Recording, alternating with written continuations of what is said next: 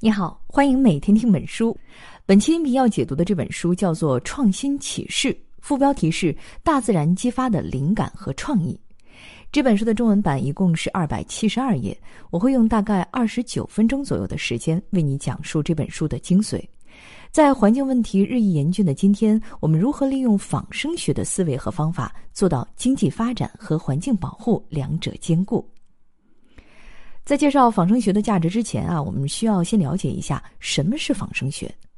仿生学这个词呢，来源于希腊语中的两个词语，意思是生命和效仿。最初是由著名的自然学家珍妮·班纳斯在一九九七年提出来的，意思是通过识别、分析和利用自然界的策略来解决技术难题。现在呢，已经成为了一门快速发展的学科。我们熟知的很多物品其实都应用了仿生学的原理。比如，通过研究蝙蝠利用超声波测距的方法发明了雷达；研究萤火虫的发光原理发明了冷光灯等等。除了这些，仿生学可以应用的地方还有很多，甚至可以说涉及到了我们生活的方方面面。相信每个人都应该有过生病打针的经历哈，针头扎入身体的感觉可不好受。也许你会想了，如果有一天打针可以不疼就好了，哎，你还别说，现在真有人实现了。日本大阪的研究员通过模仿蚊子的喙，也就是嘴巴，研发出了一种针头。这种针头呢非常小，直径只有十分之一毫米，而且呢是呈锯齿状。在刺入皮肤的时候，接触的神经很少，人几乎感觉不到疼痛。如果按照过去的思维方式，针头要制作的更尖、更光滑才行。然而，事实证明，像蚊子的嘴巴一样呈高度锯齿状的针头，才能使人打针的时候感觉不到疼痛，很神奇吧？像这样通过研究自然界动物或植物的生存策略，寻找解决特定问题的方法，其实呢就是仿生学的主要内容了。当然了，也是我们本期音频要介绍的主题。本书的作者叫杰伊·哈曼，他是一位著名的自然学家，同时呢也是一名企业家和发明家。杰伊·哈曼创建过多家专门研制仿生产品的公司，在仿生学领域有着非常丰富的实践经验。正是由于作者同时拥有自然学家和企业家的双重身份，所以呢，他在本书当中不仅介绍了仿生学的意义和应用，还从一个创业者的角度，结合自己三十年来从事仿生学研究和生产的经验，对如何经营好一家仿生学公司给出了可行的建议。这也可以说是本书的一大亮点。这期音频呢，我们就来看一看大自然给人类提供了哪些灵感和创意，以及人类如何从自然的启示中获益。总共呢分为三个部分。第一部分，为什么仿生学可以帮助我们解决经济发展和环境保护之间的平衡问题？第二部分，别以为仿生学是什么新奇的事物，它已经可以应用到许多领域了，比如医学、建筑、交通等。我们会举几个例子来具体说明一下仿生学是如何应用到这些领域的，以及由此带来的巨大效益。第三部分，作者认为现在的环境问题和经济问题大都是源自过时的生产模式。那么未来的企业应该是什么样的呢？作为一名企业家，作者为我们总结出了那些以研制仿生学产品为主的企业通常具备的三个特点。好，首先我们来说第一部分。为什么仿生学可以帮助我们解决经济发展和环境保护之间的平衡问题？仿生学作为一个正式的研究学科出现，到现在呢不过二十年而已。但其实啊，仿生学对人类来说并不算什么新事物，因为人类从几千年前就已经懂得向大自然学习了。比如我们在许多影视作品中都见过古代士兵穿的铠甲，哈。有一种铠甲呢，是由铁质或者是铜质的鳞片层叠构成的。这种鳞状铠甲和由整块金属板制成的铠甲相比，不仅重量更轻，保护作用更强，而且呢成本还更低。这种设计就是借鉴了爬行动物鳞片的构造，像蜥蜴呀、蛇呀这些动物，它们身上的鳞片不仅为身体提供了保护，同时还能保证身体运动的灵活性。再比如。公元一世纪前后，中国人模仿竹子的内部结构，设计出了平底帆船。作者评价这种船堪称是世上最成功的船舶之一。竹子的竹节之间有一层薄薄的膜，每个竹节呢都是互相隔绝的。平底帆船的内部也是如此。它通过一种叫做水密门的构造，把船舱呢分隔成完全密封的几个部分。这样，即便是部分船体受损，整艘船依然不会沉没。这种设计不仅使船只变得更加坚固，而且在同样的技术条件下，可以把船建造得更大。著名的泰坦尼克号也是采用了类似的设计，但是呢，和中国的平底帆船不同，泰坦尼克号的一部分隔舱没有能够做到完全密封，不然的话，很有可能会避免那场灾难。哎，这样看来呢，我们的祖先早已经从仿生学中受益良多了啊。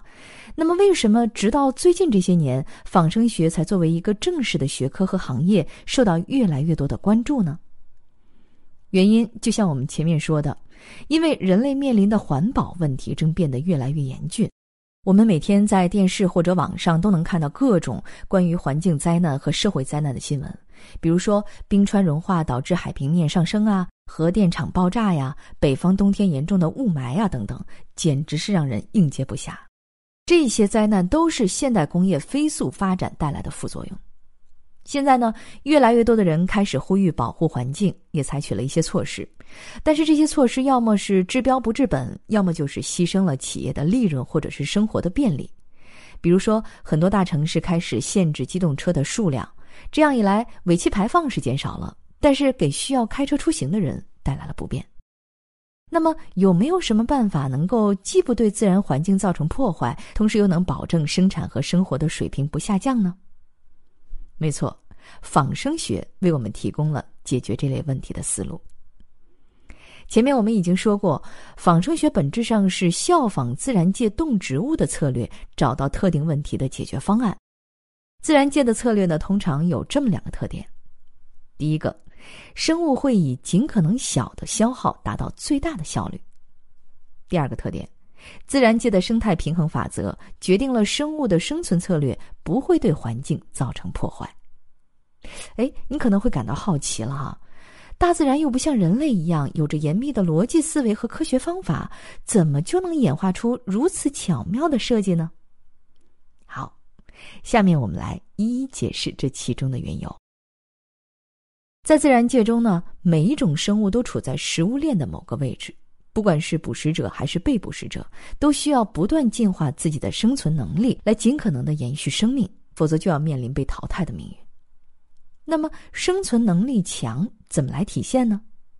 就是看这个生物的捕食效率够不够高，能不能有效节省体力，以及能不能很好的隐藏和保护自己。地球从三十八亿年前就开始有了生命。现在的物种呢，都是经过了漫长的自然选择之后成功存活下来的。这些物种长期演化出的生存策略效率特别高，也就不足为奇了。这就解释了第一个特点：为什么生物可以做到以尽可能小的消耗达到最大的效率。然后我们再来看第二点：为什么说自然界的生态平衡法则决定了生物的生存策略不会对环境造成破坏呢？我们都知道，自然界里呢存在着许许多多的生态圈，每个生态圈都有自己的平衡状态。比如在草原上，狼以牛羊为食物，但是狼捕食的大多是生病或者是相对弱小的牛羊，而且呢，它们吃饱之后就不会再吃了，绝对不会赶尽杀绝。生态圈里不同物种之间的数量比例呢，一般是相对稳定的，但是偶尔也会发生某个物种数量急剧增长的情况。比如说蝗灾、鼠灾、海星灾等等，每当一个物种数量剧增之后，就会破坏现有的生态，然后呢，大自然会通过饥饿和疾病的方式进行强制平衡，最后恢复到一个环境可以负担的水平。有的生物甚至进化出了自我平衡的能力。在加拿大有一种生物叫做旅鼠，旅行的旅，老鼠的鼠，旅鼠的繁殖能力很强。每当种群的数量过多时，它们就会通过集体自杀的方式来控制种群数量，很惊人吧？虽然旅鼠不具备人类的智慧哈，但是经过与大自然数百万年的长期博弈，使旅鼠进化出了这种自我意志的能力。所以我们说，因为自然界有生态平衡这个法则，决定了生物的生存策略不会对环境造成破坏。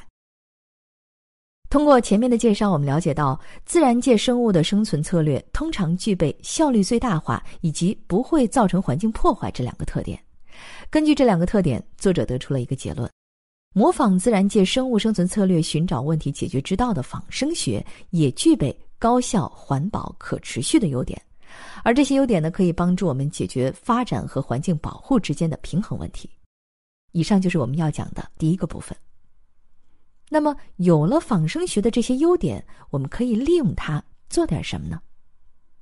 这就到了我们要说的第二个部分。仿生学其实并不是什么新奇的事物，它已经可以应用到许多领域了，比如医学、建筑、交通等等。我们会举几个例子来具体说明一下仿生学是如何应用到这些领域的，以及由此带来的巨大效益。首先，我们来说一说仿生学在医学方面的应用。大家都知道，很多疾病呢都需要使用抗生素来治疗，但是随着抗生素被滥用，我们又遇到了一些新的问题，比如越来越多的病菌产生了耐药性，未来人类有可能会面临无药可用的局面。而且呢，抗生素无法分辨哪些对于人体是有害菌，哪些是有益的，所以在治疗时也会杀掉对人体健康有益的菌落。好在诺丁汉大学的李塞门做的一项关于蟑螂的研究，可能能为我们提供解决抗生素问题的办法。他发现啊，蟑螂的生命力非常顽强，通常呢生活在非常肮脏的环境里，还以动物的粪便为食，这意味着蟑螂经常接触大量的细菌。因此，李塞门推测蟑螂体内可以分泌出一些对抗细菌的物质。他从蟑螂身上提取出了九种分子，经过研究发现，超过百分之九十耐抗生素的葡萄球菌和大肠杆菌都可以被蟑螂的脑组织消灭，而且很可能就与这九种分子有关。更令人欣慰的是，这些分子对人体细胞不会造成不利影响。未来，如果科研人员可以人工合成这些分子，那么就可以研制出对人体几乎无副作用的新型抗生素。耐药菌的问题也就可以迎刃而解了。我们也可以预见到，这种新型抗生素一旦研制成功，它的商业价值也是十分巨大的。刚才我们说的这个例子是仿生学里最常见的一种应用形式，也就是仿照生物的某种特性，研发出相应的产品。其实，在作者眼里，仿生学还有另外一种应用形式，那就是把生物体直接当作生产工具来使用。将生物特性拓展到新领域中。举例来说啊，你可能听说过医学上有一种叫做水蛭疗法的治疗手段。水蛭呢，也就是我们俗称的蚂蟥。这种动物啊，生活在湖泊、池塘或者是稻田里，主要以人和牲畜的血液为食。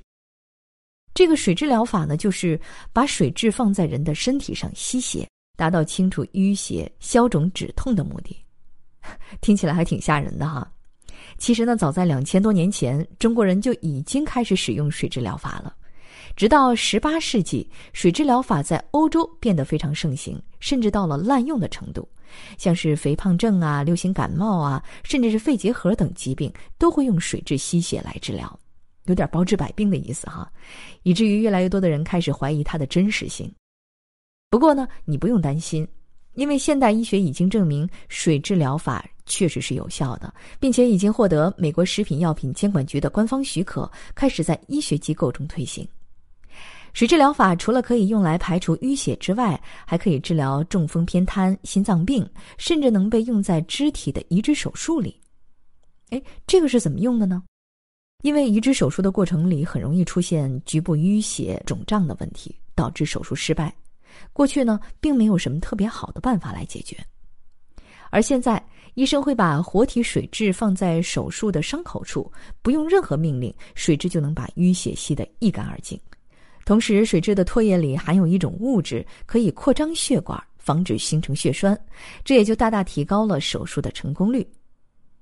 你可能会担心了，这会不会造成感染啊？这一点你大可放心，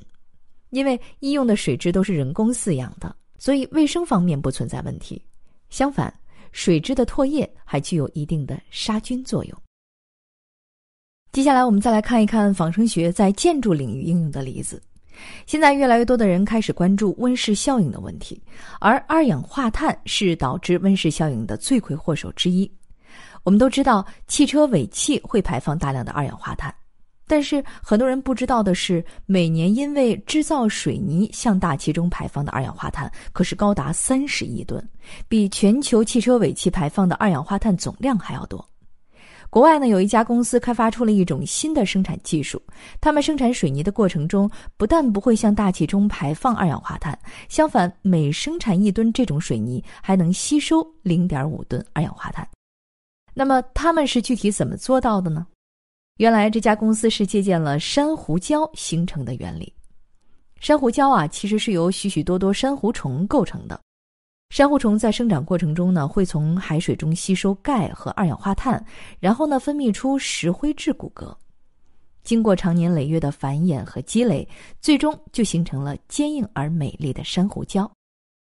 我们再来看一看这家公司生产石灰的过程啊。他们从附近发电站排放的废气中收集二氧化碳，然后呢，直接与海水发生某种化学反应。因为海水中富含钙、镁、钠和氯化物，与二氧化碳反应之后呢，就可以生成碳酸盐。把水倒掉，然后烘干，沉淀下来的碳酸盐就能当做水泥使用了。这种水泥加工技术除了可以减少温室气体排放之外，滤掉碳酸盐之后的水，经过几步处理就能净化为淡水。你看，可以说是一举两得了。顺带提一下，这家公司在资本市场非常被看好，创始人在没有制作正式的商业计划书的情况下，在短短三年内就筹集了两亿美元的投资。最后，我们再来看一个仿生学在交通方面应用的例子。通常我们都认为，一个物体它的表面越光滑，运动时受到的阻力就会越小。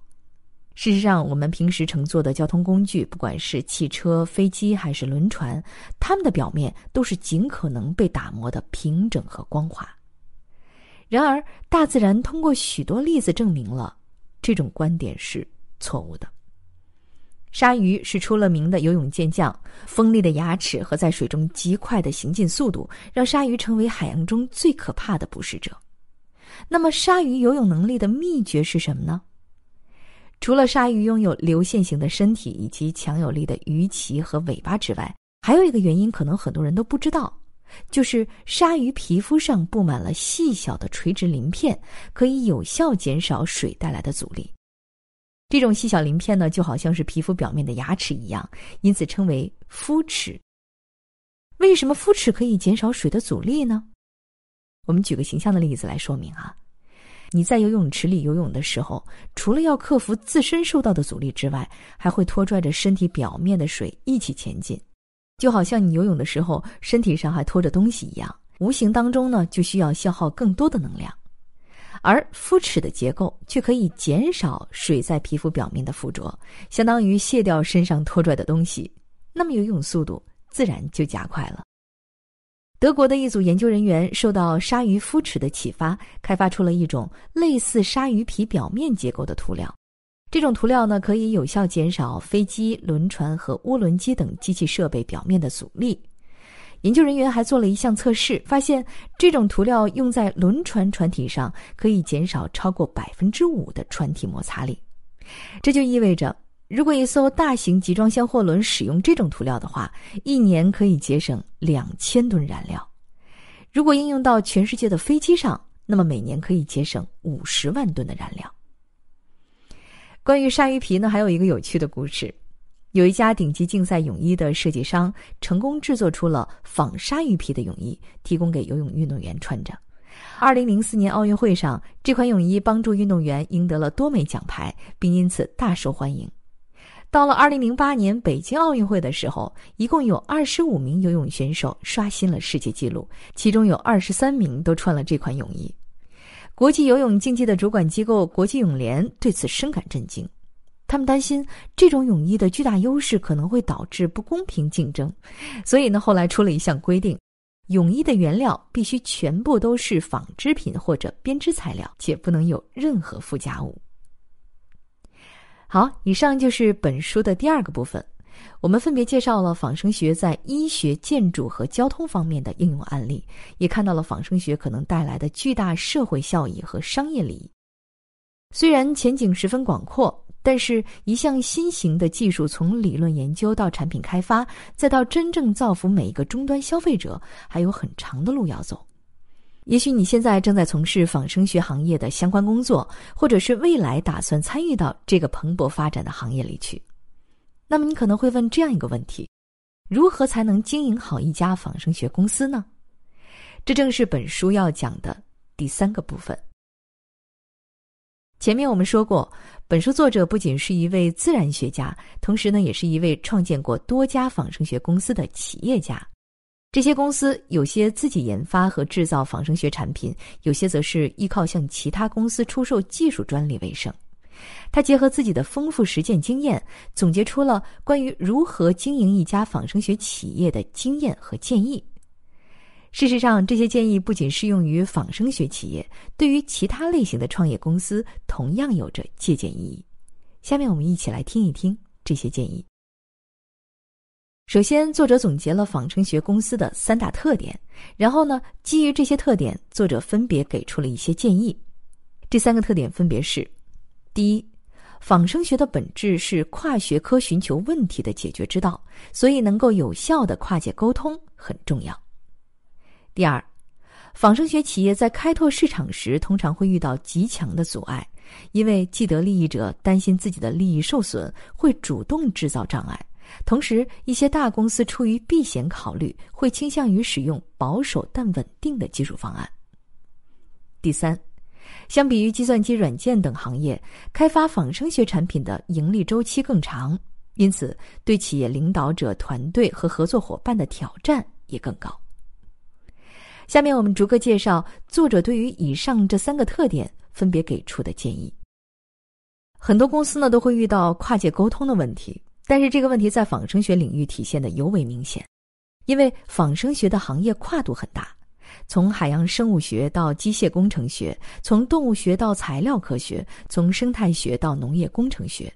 每个行业都有各自的标准和专业用语，而且呢，不同于一些较为成熟的行业，仿生学作为一个新兴行业，还没有形成标准化、体系化。因此，作者的建议是：如果你想把产品或技术介绍给你的合作伙伴和客户，一定要使用对方的常规用语和评价指标。举例来说，作者创办的帕克斯公司主要开发的是高能效风扇。这种产品呢，可以应用在很多地方，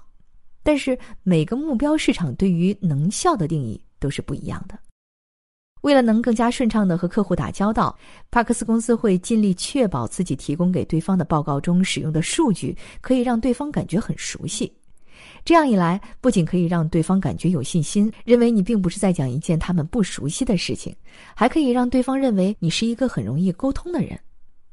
另外，你还可以和现有机构合作，把你的技术推荐给这个领域的专家，或者是委托几所大学进行研究，并在学术期刊上发表论文。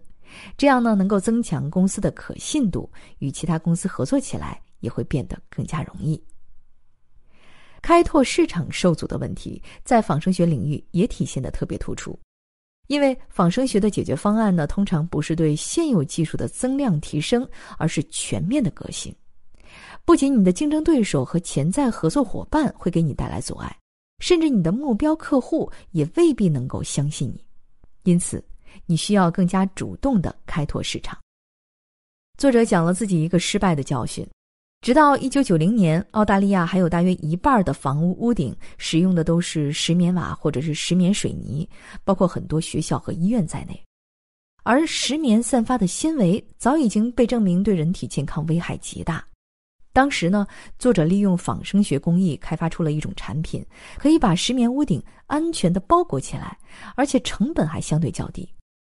当时他们的团队获得了充足的资金支持，并且得到了澳大利亚石棉疾病协会的认可。但是当时政府为了减轻自己的负担，发表声明说屋顶的石棉绝不会对人体有害。结果他们公司的产品一下就销售不出去了，最后呢，只能。被迫关门。